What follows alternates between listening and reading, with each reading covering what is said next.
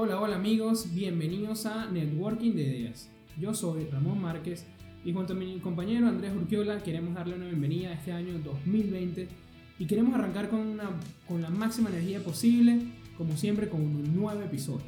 El día de hoy estaremos hablando sobre las finanzas personales, un tema fundamental para cualquier persona independientemente de su disciplina o de su actividad comercial. Sin embargo, preparando este episodio me he dado cuenta de que hay mucha información acerca de un tema clave en las finanzas personales que es ahorrar dinero. He visto cómo hay en las redes sociales demasiados videos en YouTube sobre cómo deberíamos ahorrar nuestro dinero, consejos, tips, pero considero que estos pueden ser muy evidentes, ¿no? De que hay cosas que simplemente sabemos que no, en la cual no deberíamos gastar dinero, pero tenemos estos hábitos y a pesar de que sea difícil para nosotros eh, no realizarlos, ya es una cuestión de, de cambiar un hábito, no algo tan sencillo. Es por eso que hoy estaremos hablando de todo lo contrario. Hoy queremos hablar de esas cosas en las que sí consideramos importante em, emplear nuestro dinero y las consideramos las compras inteligentes. Entonces, hoy les vamos a hablar sobre 8 compras que consideramos inteligentes y donde la opción más barata no es la mejor opción. Hola Ramón, ¿cómo estás? Mira, para mí una compra inteligente es aquella que, en la que yo prefiero pagar un poquito más o tal vez un, un, poco más, pero que sé que voy a obtener un valor precisamente en el producto que estoy comprando o en el servicio que va a hacer que ese dinero, valga la redundancia, valga la pena. O sea, donde no necesariamente voy con lo más barato. Yo muchas cosas en mi vida creo que se puede ahorrar, pero creo que con las que vamos a hablar hoy no necesariamente el ahorro es la mejor decisión. Sí, donde eh, el dinero, aunque es difícil sacarlo de la ecuación para cualquier decisión, especialmente una compra, ¿no? Pero donde no tiene esa ponderación tan importante. Y bueno, vamos a arrancar de una vez con, con, con esas ocho cosas que le traemos el día de hoy, que por supuesto son nuestra opinión. Para mí, fundamentalmente, aunque suene un poco extraño, es un colchón. Sí, como suena, un buen colchón. ¿Por qué? Porque pasamos un tercio de nuestra vida en él. Y de verdad que tener un colchón que nos cause dolor, que nos cause incomodidad, que no nos deje dormir, va a repercutir muchísimo en nuestra vida. Simplemente si no podemos dormir, no vamos a ser eficientes y si desarrollamos alguna molestia en la espalda causa de este mal colchón, imagínate, nos va a salir al final más caro tener que ir a un fisioterapeuta para, para aliviarnos estos dolores. ¿Tú qué opinas de eso? Mira, justamente ahorita estoy padeciendo lo que estás diciendo. Yo me mudé a, al, al, lugar donde estoy viviendo ahorita hace nueve meses, más o menos. Y sin darme cuenta, empecé a dormir mal. Y justamente empecé a dormir mal porque el, el colchón en el que estaba durmiendo no sirve. O sea, eso no, no sirve para nada. Y el tema es que como tú duermes todas las noches en el mismo lugar, tú no te das cuenta que es eso lo que te está haciendo daño. Y me di cuenta justamente porque hace poco viajé y en, en, el hotel donde me quedé en la habitación, la diferencia era abismal. Entonces, sí, yo creo que, que es una de las compras primordiales porque justamente va a afectar tu día a día, tal cual como la alimentación, tal cual como el ejercicio, el descanso es primordial. Sí, sí, pasamos, como dije anteriormente, pasamos mucho tiempo ahí y simplemente si tenemos un colchón basura, probablemente vamos a vernos basura. El tema es que comprar un colchón no es fácil porque es una compra que uno hace cada demasiado tiempo, ¿me entiendes? O sea, yo jamás vida he comprado un colchón y ahorita estoy investigando cuál es el colchón que debería comprar y por qué debería comprarlo. Sí, sí, bueno, y ahí entran otras variables de cuál es el adecuado, ¿no? Pero sin duda no te vas a ir por la opción de el más barato. No, sin duda que no, estás probando. Entonces, el colchón, una compra inteligente, sin duda. Sigue probando. Número dos. Número dos, tenemos un seguro de vida. Esto creo que es bastante obvio, ¿no? Especialmente para esas personas que el, el dinero con el que tú trabajas depende de, depende de, depende de otro. O sea, es decir, si tienes hijos, si de repente tu mamá, tu papá dependen del dinero que, que, tú haces, es importante que tú estés cubierto porque si tienes algún imprevisto y tienes que gastar todo tu dinero, no solamente te vas a ver afectado tú, sino toda tu familia. Entonces hay que prevenirlos. Además de que para mí la, la salud es lo más importante que tenemos en la vida y no estamos diciendo que algo te puede pasar, te puede pasar ni estamos eh, de cierta manera alentándolo, sino queremos estar prevenidos, ¿no? Prevenidos ante cualquier situación que pueda pasar. Lo del seguro de vida es medio, es una triquiñuela, por decirlo así, porque mm, me ha pasado también que me ofrecen seguros de vida que el costo de la prima es absurdamente alto y de alguna manera compensa en cierta manera el riesgo. O sea, estoy hablando de seguros de vida que van más o menos de 2.000 a 4.000 dólares por persona anual. Si claro, pero eso depende del mercado, Andrés. No, obviamente hay muchísimas opciones. Eh, creo que es una compra que es necesaria, más no tienes que irte con la primera opción simplemente por tener un seguro de vida, porque tienes que medir también la parte financiera. Pero sí es necesario. También evaluar en detalle qué es lo que cubre el seguro, porque esa es otra cosa. De repente te venden un seguro que te cubre nada más contra determinadas emergencias, pero no te cubre medicamentos o no te cubre operaciones. O... Pero sí, creo que es una compra inteligente y necesaria. O sea, creo que no andar con seguro de vida es como manejar un carro sin cinturón de seguridad. Pues. Sí, es así, aunque hay mucha gente que, que no lo utiliza. Número 3. Los libros. Bueno, y aquí además de los libros lo considero la educación en general. Pero lo quise plantear en el, un punto más material, que son los libros, ya que ellos son una herramienta muy poderosa. ¿Por qué? Porque ahí tenemos el trabajo que puede haber hecho una persona por 3, 4 años, 10 años que le puedo tomar hacer ese libro en una lectura de una semana, dos semanas. Es decir, estamos ganando tiempo. Además de que un libro nos puede dar una lección muy valiosa en cualquier ámbito de vida. Puede ser de trabajo, puede ser para mejorar una relación. De verdad que para mí los libros no tienen, no tienen un, no tienen un límite. Para mí son fundamentales y el hábito de lectura es clave para el éxito. Así lo considero y por eso para mí es una compra muy inteligente. O compras, porque normalmente podemos comprar muchos libros. Estoy de acuerdo, aunque esta es una de las cosas de la lista que vamos a dejar hoy donde yo sí creo que puedes ahorrar. Porque a pesar de que los libros sí son una compra inteligente y necesaria, sí creo que siempre puedes encontrar una manera diferente de comprar un libro caro. Por ejemplo, puedes comprarlo por internet o puedes comprarlo compartido con un amigo y que uno lo lea primero, lo lea después. O, por lo menos en la ciudad donde nosotros vivimos, que es en Caracas, eh, hay sitios donde puedes comprar libros de segunda mano muy, muy baratos, medio dólar, un dólar, y son el mismo libro que vas a comprar caro en otra zona de la ciudad. Y es el mismo contenido. Y un libro es una cosa que tú lees una vez y probablemente no la vas a volver a usar dentro de muchísimo tiempo si es que la vuelves a releer alguna vez en tu vida. Entonces creo que así es un sitio donde puedes ahorrar, pero donde no deberías limitarte a conseguir lo que quieres. Bueno, ahí eh, difiere un poco, porque eso de releer, a mí me gusta releer bastante los libros y tiendo a... tiendo a, no en periodos cortos como tú dices, pero sí tiendo a releerlos varias veces, especialmente si estoy utilizándolos, porque para mí lo más importante del libro es utilizarlo y a pesar de que sí, de cierta manera estoy de acuerdo contigo de que podemos buscar la manera más eh, barata, si tienes la oportunidad de comprar el libro en un cierto, en cierto momento y no tienes que esperar dos semanas para ahorrarte, no sé, dos dólares, cinco dólares, eh, ese beneficio que te puede traer el libro va a ser mucho mayor que esa diferencia que estás ahorrando. Para mí, yo lo veo diferente. Si es un libro particular, sí. Ahora, si vas a comprar varios libros, yo te diría que te vayas a un sitio donde vendan libros baratos y te aseguro que vas a conseguir joyas ahí muy, muy baratas. O sea, si vas a hacer un mercado de libros, es mucho mejor ir a un sitio de segunda mano porque vas a conseguir los mismos libros mucho más económicos. Eh, el otro tema es el tema de la lectura en la pantalla, que a mí particularmente lo detesto. Prefiero el papel. Eh, sé que no es muy ecológico, pero, pero prefiero pagar un poco más por el libro físico que pagar menos por, por el PDF. Sí, bueno, eso es un punto importante también, porque hay que tener el hábito de lectura. Porque no es comprar el libro y que después sea nuestro, nuestro lo que va debajo del mouse o lo que, con lo que aguantamos los papeles. No, queremos es crear ese hábito de lectura. Y eh, ahí entra eso que también te digo. De repente, hacer ese, ese trabajo de ir a buscar, ir a un sitio que es más barato, le resulta tedioso a la persona, la, la persona está empezando a agarrar ese hábito de lectura, entonces por eso no lo veo para mí ahorrar ahí no, no tiene mucho sentido, ¿no? Yo lo veo como que, ok, no vas a gastar todo tu, tu sueldo en libros, pero si tienes la oportunidad de comprar un libro y no, aunque no sea el mejor precio, pero lo vas a tener ya y vas a comprometerte a leerlo, oye, cómpralo. De verdad que el beneficio que te va a traer va a ser mucho mayor que lo que te puedas ahorrar. Bueno, entonces vamos a ver qué opinan las personas que nos están oyendo. ¿Es una compra inteligente o no es una compra inteligente un libro? La próxima es la computadora o la tecnología en general, un celular, un iPad, una tablet.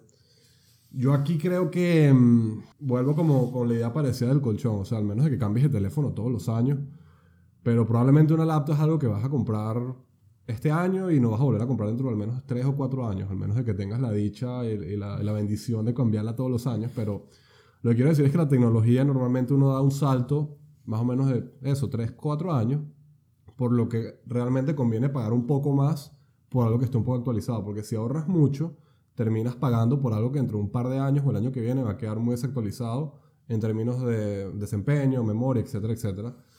Y mm, aquí yo doy un tip, bueno, yo, yo lo hago así siempre, ¿no? Que es esperar a que salga el modelo nuevo, el procesador nuevo de Intel, el, último Samsung, el último iPhone y comprar justo el anterior, como si fuera un meme de Instagram tal cual. buen dato. Pero yo creo que compensa mucho porque de un año a otro el salto es muy bajo, pero te puedes ahorrar la mitad del precio simplemente comprando el año anterior. Y si comparas el Samsung 8 con el 9, con el 10, o sea, la, diferencia es muy poca, pero la diferencia en precio es abismal. Totalmente. ¿Qué piensas tú, Ramón? valga, la cuña tú para, siempre... para la compañía. tú siempre compras lo último, ¿no? No, no, para nada. Yo, ojo, me gusta esa idea de que la, que la tecnología confiable, la llamo yo, es una compra inteligente porque si no vamos por la opción más barata, nos va a salir más caro. Porque si compramos, no voy a dar los nombres de las compañías, pero no, solo por, el, por ser el modelo más económico, probablemente tengamos que cambiarlo o no dure el mismo que va a durar un, un modelo más caro de Samsung o de Apple. Y eh, ahí, ahí se nos iría esa idea de ahorrar, ¿no? Y para mí es fundamental porque vamos a darlo al punto de vista de un trabajo o de un emprendimiento.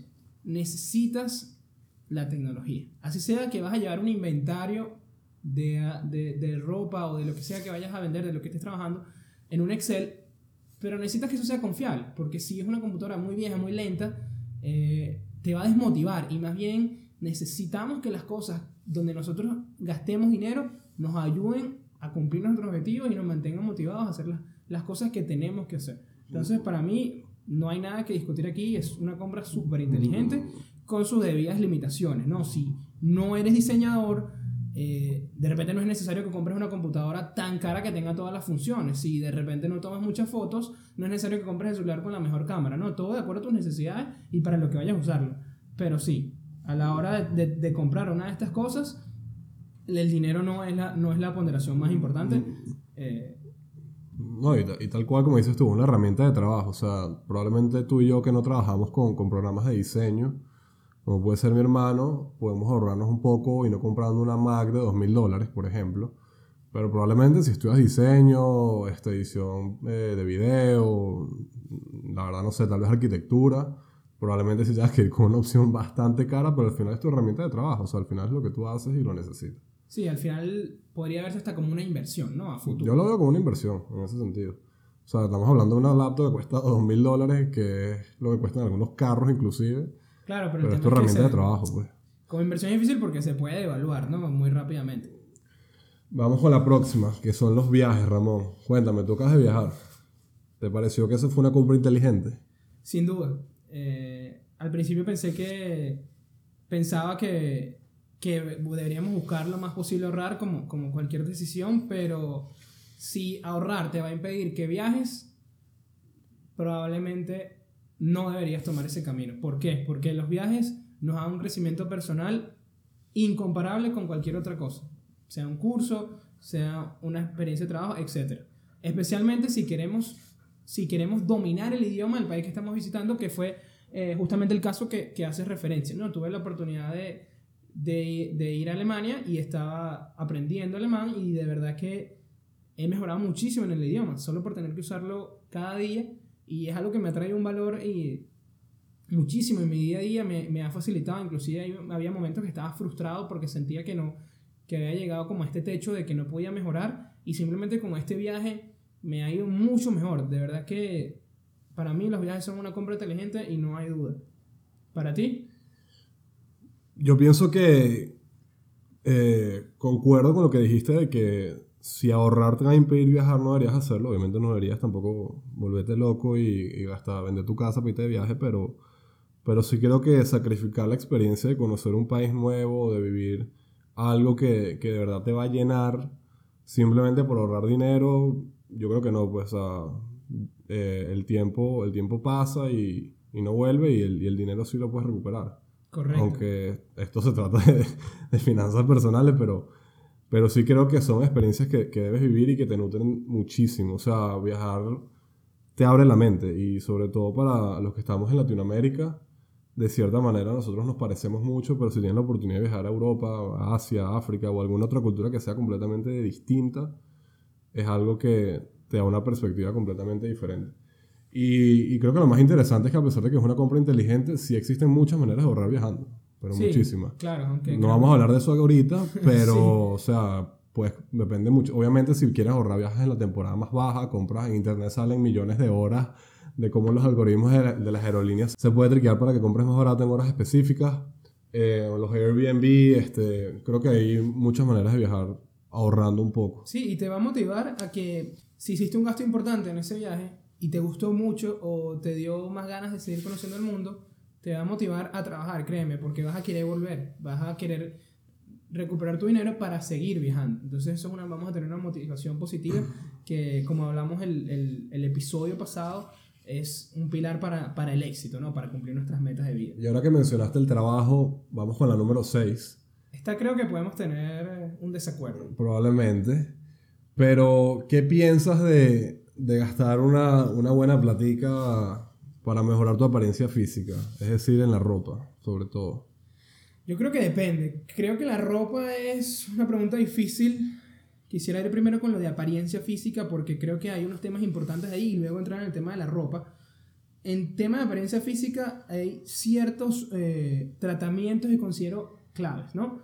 Como pueden ser eh, estéticos, como es el caso de cuando tienes un acné muy fuerte o cuando necesitas tratamiento de ortodoncia.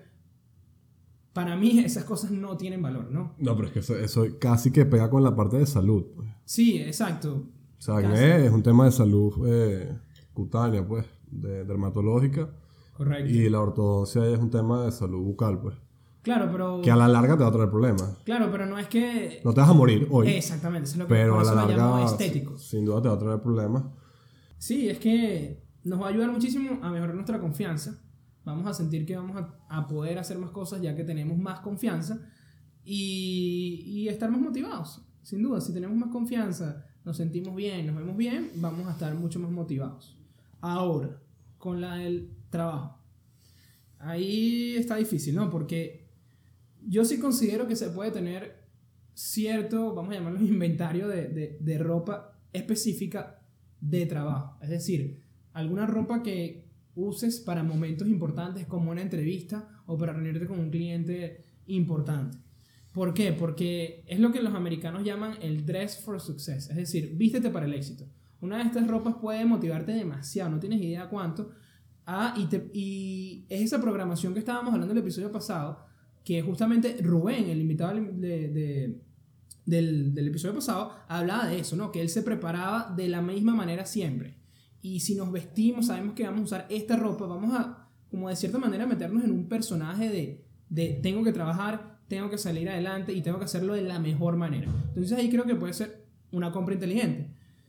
Pero es que es muy fácil caer en excesos. Entonces es como, como debatible ese punto, ¿no? ¿Tú, tú cómo lo Mira, ves? yo, yo, yo creo que eh, te voy a cambiar el- el- la frase de dre- eh, dress for success for dress to impress. Que no es vestirte para el éxito solamente, sino vestirte para impresionar. Eh, estoy de acuerdo con que uno siempre tiene como que una, una pinta, como le decimos acá, o tenemos una, Coloquialmente. un conjunto de ropa que es como nuestro, nuestro conjunto de ropa predilecto cuando tenemos una entrevista de trabajo, cuando tenemos una reunión de negocios muy importante, cuando vamos a una fiesta con tu novia por primera vez, o sea, es esa ropa que te da confianza. Estoy de acuerdo, pero tú que has trabajado en, en ambientes laborales formales, igual que yo, en el sector bancario que es bastante, Formal. digamos, formal o rígido, yo creo que aquí es donde no puedes escatimar. O sea, yo creo que lo mínimo, y si alguna de las personas que nos está escuchando tiene aspiraciones de trabajar en algún ambiente formal, o sea, yo creo vamos a ver, tú me vas diciendo si estás de acuerdo. Yo creo que lo mínimo son dos pares de zapatos. Mínimo. Un par de zapatos, se te rompe uno, hermano, y a la mañana siguiente, ¿cómo vas a hacer para el trabajo? Claro, pero tienen que ser caros o baratos. No, tienen que ser buenos. No sé si caros o baratos, pero no pueden ser los más baratos seguramente, porque los zapatos de cuero más baratos van a ser los más incómodos y los de peor calidad. Y vas a pasar con esos zapatos no un tercio del tiempo como con el colchón, sino por lo menos dos tercios del tiempo. Mínimo. Sí, sin duda. Ok. Ok, estoy de acuerdo. Por lo menos dos trajes. Por lo menos. Sin duda. Sin duda, y uno negro. Y uno negro. sí, sí, claro. No, no uno azul y uno gris, uno negro, juro.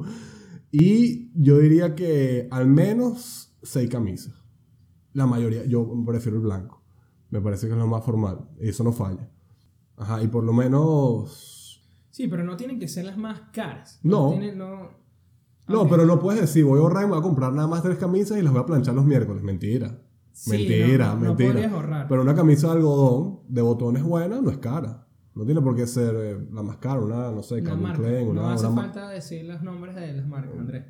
Ah, disculpa. Ellos no nos están patrocinando el episodio todavía. Bueno, ojalá no patrocine. Pero bueno, lo que te quiero decir es que una camisa de- de- se puede conseguir entre 15, 10, 20 dólares más o menos y, y son igual de buenas, van a hacer trabajo igual que las de 100.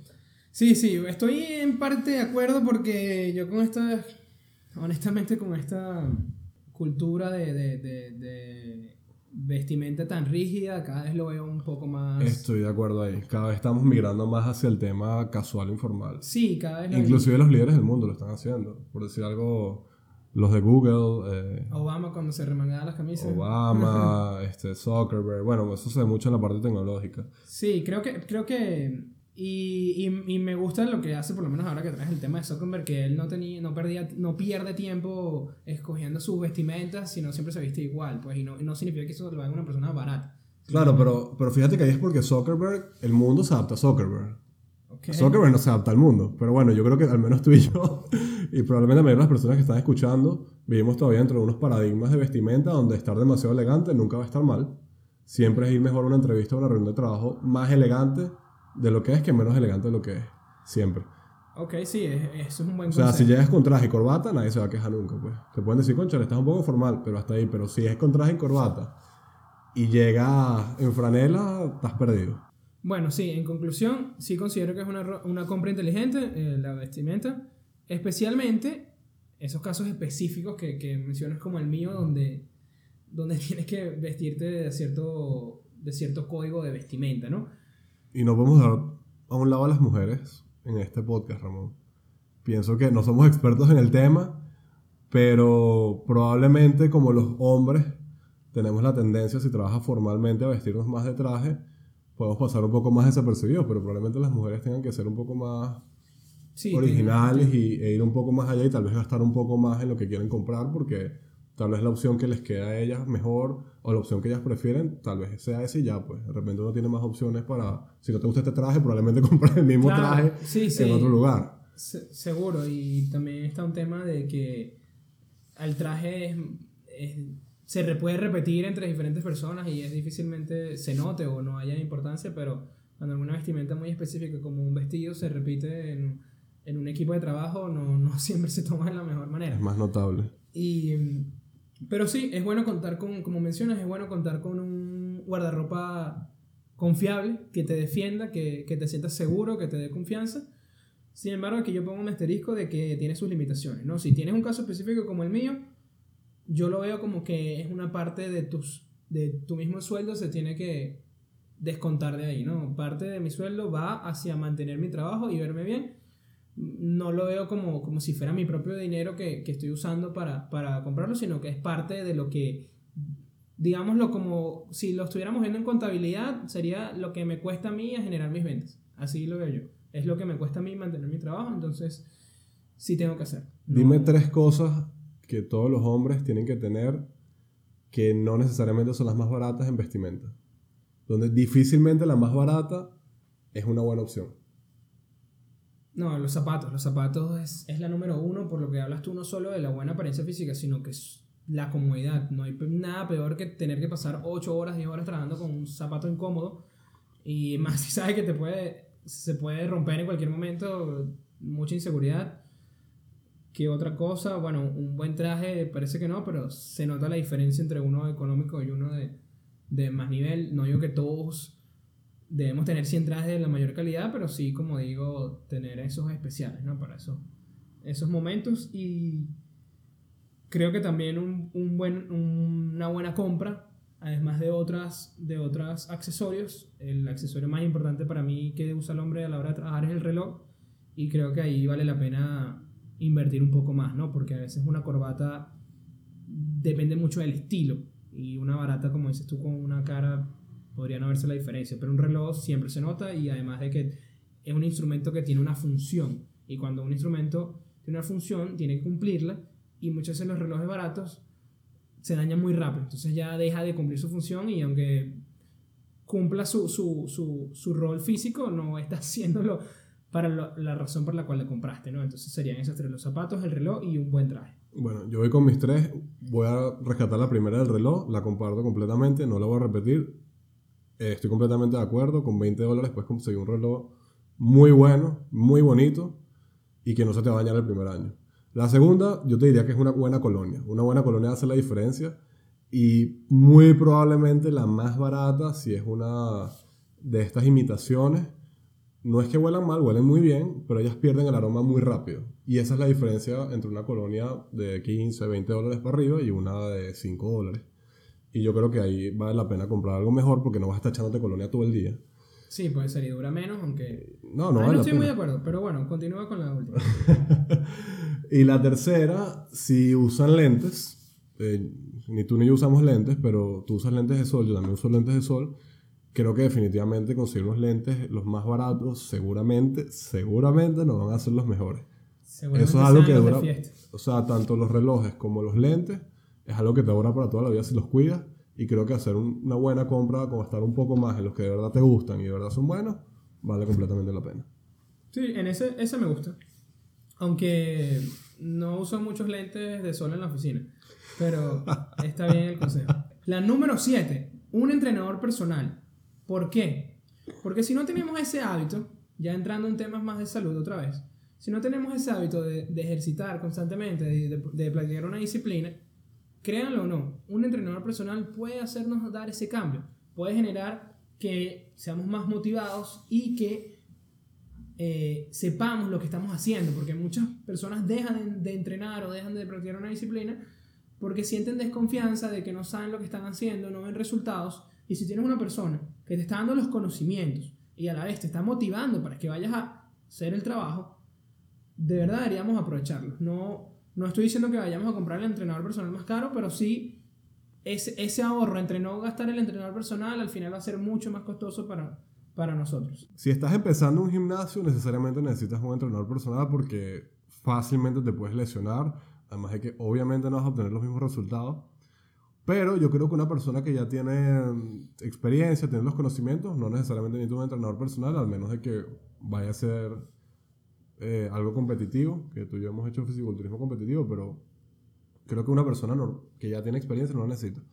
Eh, los lugares de CrossFit, Pero sí, pero yo vienen- ahí difiero, Andrés, porque puede ser que no lo necesites por los conocimientos, pero hay veces que te estancas y pierdes como que esa motivación de ir a entrenar. Y cuando tienes un entrenador es diferente y tú lo has notado porque lo has tenido. sí. Y sientes que te. Más allá de que tú te preparaste para una competencia y en ese momento tenías entrenador, el gimnasio era una prioridad importante y era en parte porque estabas usando tu dinero, te dolía y eras más constante. Más allá de la competencia. No, y porque tienes, tienes a alguien que, o sea, no estás solo, tienes a alguien más que está ahí contigo ayudándote y está detrás de ti viendo el progreso y si ve que tú no estás progresando de cierta manera, es como que lo estás dejando mal a él también. Correcto. Yo sí creo que te ayuda a Podemos exigirte. buscar, como dice mi amigo Andrés, siempre se puede buscar una alternativa un poco más económica. Podemos de repente tener un amigo que sea un experto en el área y, no, y buscar la manera de entrenar con él, que él nos ayude y podríamos darle la vuelta de esa manera. Un mentor en el ejercicio como, Como, Como hablamos en el primer hablamos episodio. en el si primer acuerdan. episodio. Eh, y ya con este séptimo punto finalizamos con el último, que está muy relacionado con el tema del ejercicio, que es el tema de la alimentación. El tema de la alimentación, yo creo que, al igual como dijimos en el tema de la- del descanso, lo que es alimentación, descanso y ejercicio, bueno, y hidratación, entre otras cosas, son elementos esenciales de la salud. Es decir, si puedes dejar de ir a comer en la calle seis veces al mes para comprar carne de mejor calidad, por decir algo, o comprar comida de un poco mejor calidad en tu casa, sin duda alguna es una compra, yo no diría ni siquiera inteligente, yo diría que es una compra esencial. Porque al final el cuerpo es tu instrumento de trabajo si lo quieres ver como trabajo. Porque hay personas que dicen, no, bueno, yo no hago, ejerci- yo no hago ejercicio porque no me gusta o no sé qué y tal. Pero la verdad es que si no tienes un cuerpo sano, vas No a fracasar en lo demás. No Porque es, puedes tu, hacer es tu instrumento de vida, tal Sí, cual. Y es el único que tienes. Entonces es, es ir un poco más allá y, y comprar, o sea, si tienes de repente, por ejemplo, el tema de la carne, si puedes comprar una carne que es un poco con menos grasa, que en el largo plazo eso te va, a te va a hacer daño. O sea, comprar más grasa que tu cuerpo no necesita, que además son grasas animales, no te va a hacer bien. Em, yo diría también, por ejemplo, el tema Sí, de, sin duda, sin duda. de, no sé, tal vez las frutas igualmente. O sea, si vas a un sitio y las frutas están todas feas y puedes ir a otro sitio compras un, gastas un poco más y las frutas están mejores, sin duda es mejor. Claro, ese, ese ahorro, eso es lo que llamamos la compra inteligente. Ese, ese gasto. No vale la pena. El ahorro no vale la pena en ese caso. Ni en el corto ni en el largo plazo. Correcto. Porque hay personas que inclusive se acostumbran a comer así y, y, y aunque no lo sientan ahora cuando tengan 40, 50, 60 años, son cosas que van a repercutir en tu vida. Y la alimentación balanceada, una alimentación buena, no es cara. O sea, hay cosas como las proteínas que normalmente son caras en la mayoría de los países, pero comer en la calle te sale infinitamente más caro que comer Sí, bien en tu casa. Estoy de acuerdo y creo que le diste en el clavo con el tema de las proteínas, porque es donde yo más veo diferencia, ¿no? Porque es notable cuando a veces comparas un pollo, una pechuga de pollo lo que sea, que está empacado con cierta marca y venden en cierta tienda, se nota la diferencia cuando la cocinas con, con otras marcas un poco más económicas, ¿no? Entonces, no vale la pena ese ahorro. ¿Cuánto te estás ahorrando? Probablemente no, no, no te sirva para, para comprarte... Ni siquiera, tal vez un dólar, medio dólar por kilo, no lo sé, hasta dos dólares, pero el punto es que No lo vale. No vale, o sea, para tu cuerpo no vale. Yo creo que la- en estas compras, todas estas compras que hablamos, las prioridades siempre debe ser, La mejor opción. este, no solo la mejor opción, sino también tu cuerpo y, y tu salud, pues. Sin duda. De nada sirve que compres el seguro de vida si, si, comes, si comes mal y duermes en un colchón como el que estoy durmiendo yo. Eso no, no Sí, sirve sin para nada. estas compras van un poco de la mano, ¿no? Pero aquí sí estoy completamente de acuerdo, Andrés. Y la número 8, la alimentación, es una compra inteligente sin duda. Y bueno, es el momento del dato de la semana. El dato de la semana es, ¿sabías que el adulto promedio en Estados Unidos gastó un aproximado de 920 dólares en regalos durante el mes de diciembre? Sí, de acuerdo a un estudio realizado por Investopedia, hubo un aumento en el gasto promedio en regalos de un 4% con respecto al año anterior, que fue de 885 dólares. Y bueno amigos, eso ha sido todo por el día de hoy. Como siempre agradecerles porque de verdad con su apoyo nos permiten hacer algo que nos apasiona. Recuerden, pueden seguirnos en nuestra nueva red social en Instagram arroba networking de ideas y pueden escribirnos sobre qué temas quisieran que discutiéramos en los próximos episodios en nuestro correo electrónico podcast. Asimismo, en nuestra página web podrán disfrutar de contenido de este y otros episodios y pueden encontrarla en val-university.com. Esto fue Networking de Ideas, donde los buenos conocimientos se conectan. Les habló Ramón Márquez y los espero hasta un próximo episodio. Hasta la próxima semana.